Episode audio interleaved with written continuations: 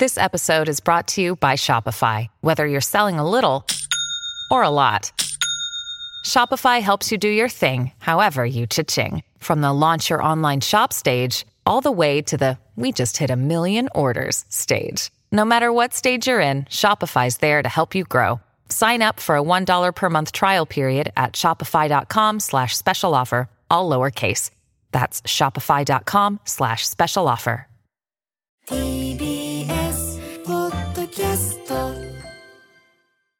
刻は12時。TBS ラジオ生活は踊る。パーソナリティは人生の酸いも甘いもつまみ食いのジェーンスーと。TBS アナウンサーサニー小笠原こと小笠原渉でお送りしています。ここからはシリアスな悩みから徒歩な相談まで皆さんのお悩みについて考える相談は踊るのコーナーです。今日は通算2309件目のお悩み、ラジオネームポンポコたぬきさん30代女性からいただいていますいつも楽しく拝聴しております。長年サイレントリスナーでしたが最近自分の頭だけでは前に進めないなと思うことがあり、筆を取ることにしました。ありがとう。私は30代後半で小学2年生の娘と年中の息子がおります。娘が幼稚園の頃から親子で仲良くしていたお友達 A 子ちゃんとママ友 A さんかっこ40代がいました。A さんには私の息子と同い年の息子もいて小学校中学校まで一緒だということもあり多くて週12の頻度であったりしていました。えーこのママ友 A さんと何があったのかをちょっと長かったので割愛してここから説明します、まず最初は楽しかったけど会う頻度が高く家に招くと夜10時近くまで帰らなかったり趣味にしている裁縫を頼まれる量が増えてきたり他のママ友たちとのランチ企画をランチを企画してほしいと促されたりだんだんと当たり前になっているなと感じることが増えてきたと言います、しかし、お互いの娘、息子同士が仲良しなこともあって誘いを断ることができず、むしろ誘ってくれて嬉しい態度をとったり、自分から誘ったりしていたそうです。まあ、相談者さん曰く、私は八方美人で昔から舐められた態度を取られることが少なくありませんということです。まあ、そんな中、まあ、娘が小学校に上がるときに、ママ友 A さんからお願いがありました。A 子ちゃん、まあ、ママ友 A さんの娘さんは、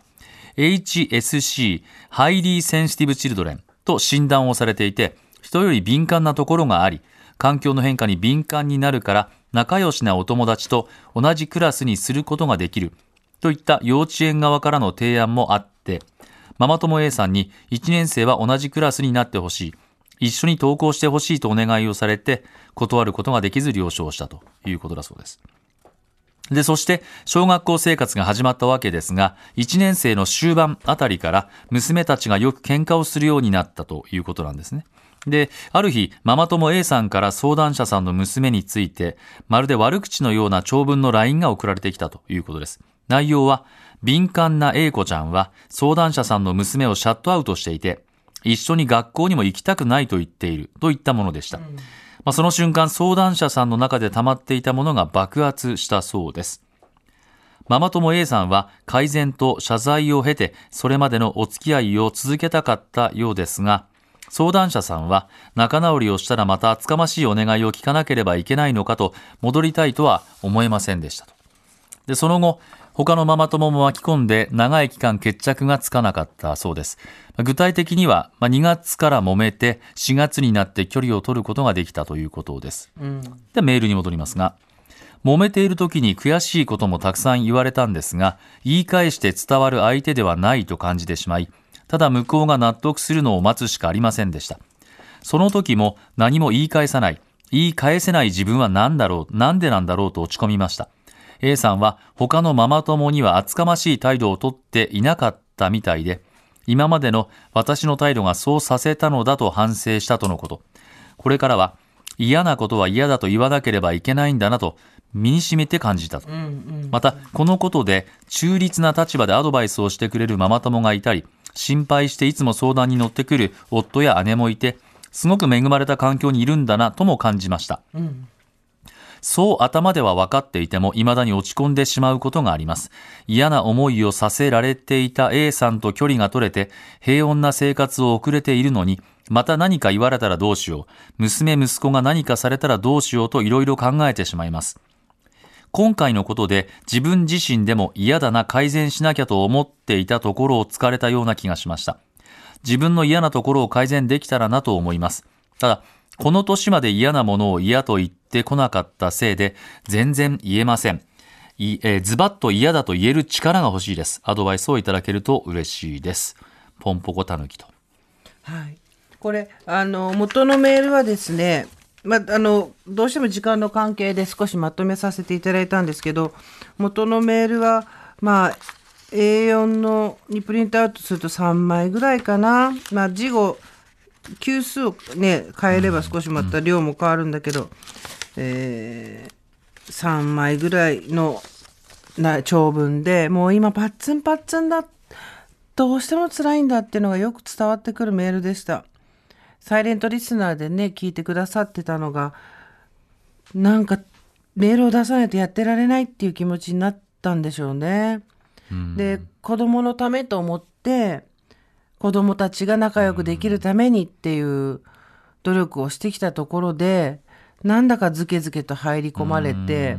でも思い返してみるともしかしたらちょっと他の人にはやってないんだとしたら私が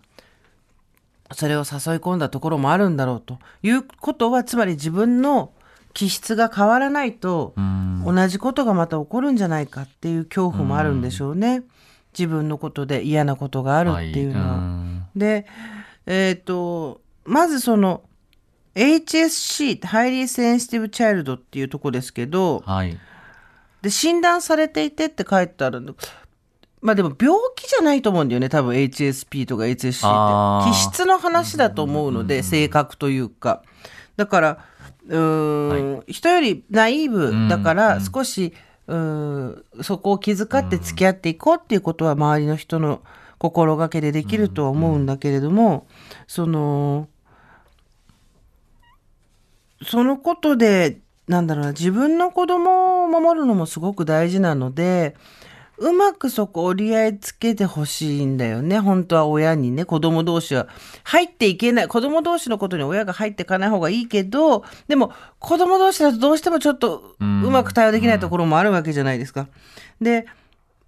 ポンポコたぬきさんの、その、息子さんと、はい。えー娘ちゃんは今どういう感じなんだろうね。うん。そっちが心配になっちゃうよね。だって二人とも、まあ、ある種の家族ぐるみとまでは言わないけど、うん。子供同士の付き合いもあったわけで、うん。で、学校に行きたくないって言われてんだったら、そうですかで終わるかと思ったら、改善しろっていうことだったらしいんですよ、これ。うん。あの、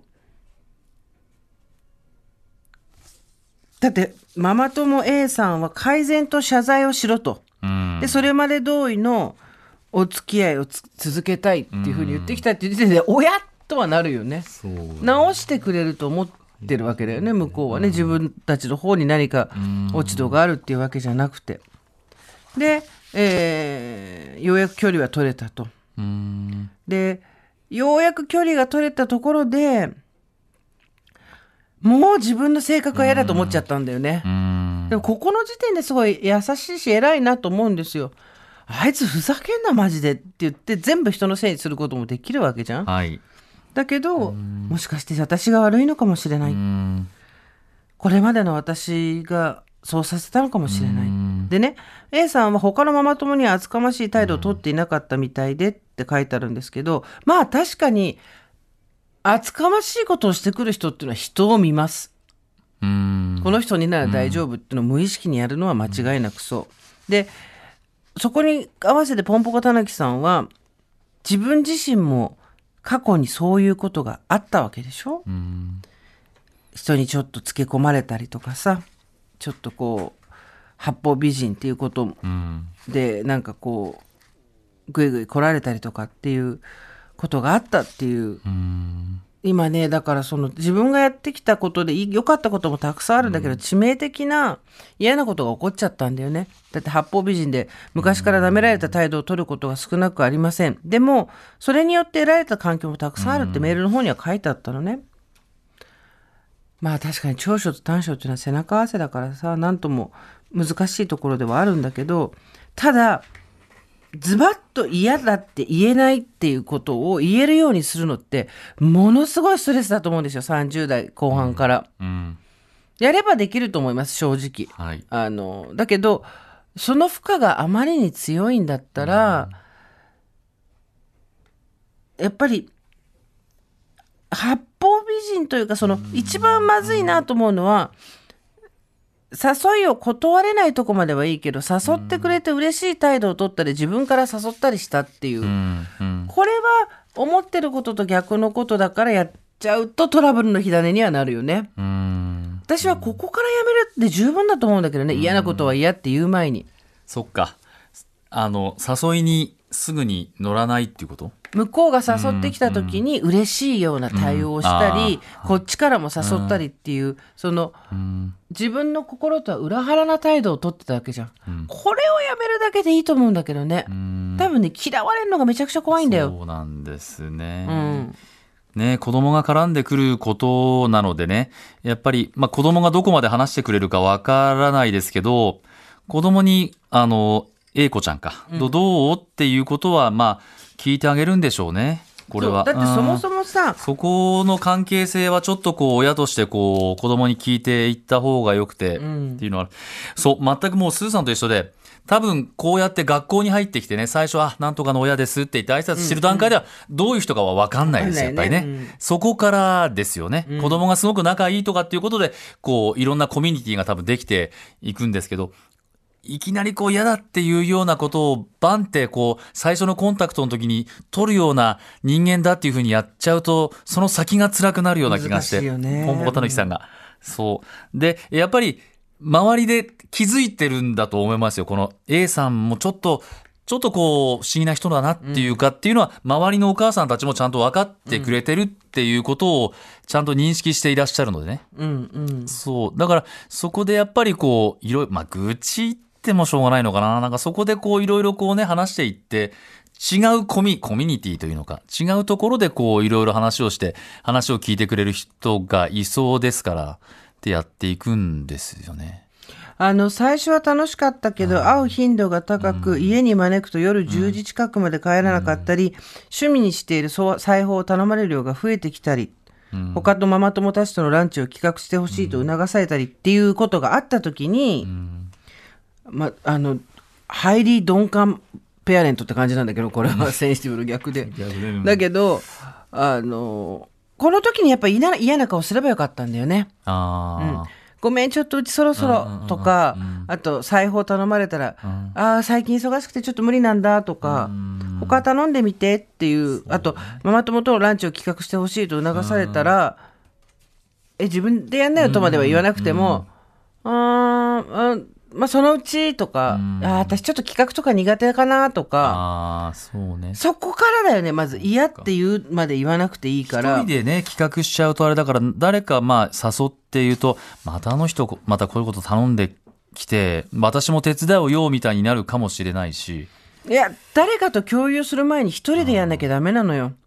誰かと共有して対抗していくと完全にそこには排除の構図がどうしてもできてちゃうから、1対1の人間関係はやっぱり腹据えて1対1でやんなきゃいけない時ってあるのよ。どうしても他の人の援助が必要になる時もあるけれども、それを手前からやるとやっぱりいじめっぽくなっちゃうから。あだから、悔しいこともたくさん言われたんですが、言い返して伝わる相手ではないと思ったんだったら、もうほっといていいし、そこで何も言い返せない、言い返せない自分はなんでなんだろうっていうところで言うと、嫌われることが多分すごく怖いんだとは思います。で、嫌われることが怖いってことは、つまり自分に自信がないっていうことなんだと思うんだけど、じゃあその自信ってどうやってつけていけばいいかって言ったら、やっぱり嫌なことがあった時に、はっきり嫌っていうとか、いうとこまではいかなくても、喜んで受けてるような顔だけはしないっていう。とこだねう。ん。そのあたりからちょっとうん。始めていけば。うんまあ、だ、だだって少しずつだもん。だって誰かの顔色を伺っていく方が、はい。えーなんだろうな、生存戦略ができたんですよ、多分。うーん。そういう子供時代も自分の中であったんだと思うけど、それは小学校とかそういうことでね。あのーそれ自体を自分で責めるんじゃなくて、とにかくなんだろう。あちょっと何言ってるか分かりませんみたいな顔をすることを、チベットスナギツネって知ってる？わかりません。チベットスナギツネっていうのはインターネットでよく無表情な顔をするときに使われる画像として頻繁に出てくるんだけど、えー、あのあ。今画像を見せてますけど、狐のこう目ほ。これをね家にほっ貼っといた方がいいと思います。目につくとこに。無で表情？は？っていう、うん。ああ、はあ、うん。なんでやっていう、その、喜んじゃうんだよね。うん。相手を喜ばせるために。だから、チベットスナギツネを心の中にまず飼って、はい。なんか、なんで私がやんなきゃいけないのとか、うん。えどうしてまた私っていうことがあった時に、チベットスナギツネっていうのをすぐ思い出してですね、その顔を知ったり、そのトーンで喋ったりっていうのを、から練習かな。でもまあ嫌なことあ、嫌な気持ちになっちゃったんだよね。わかるわかるそこは。メールありがとうございました。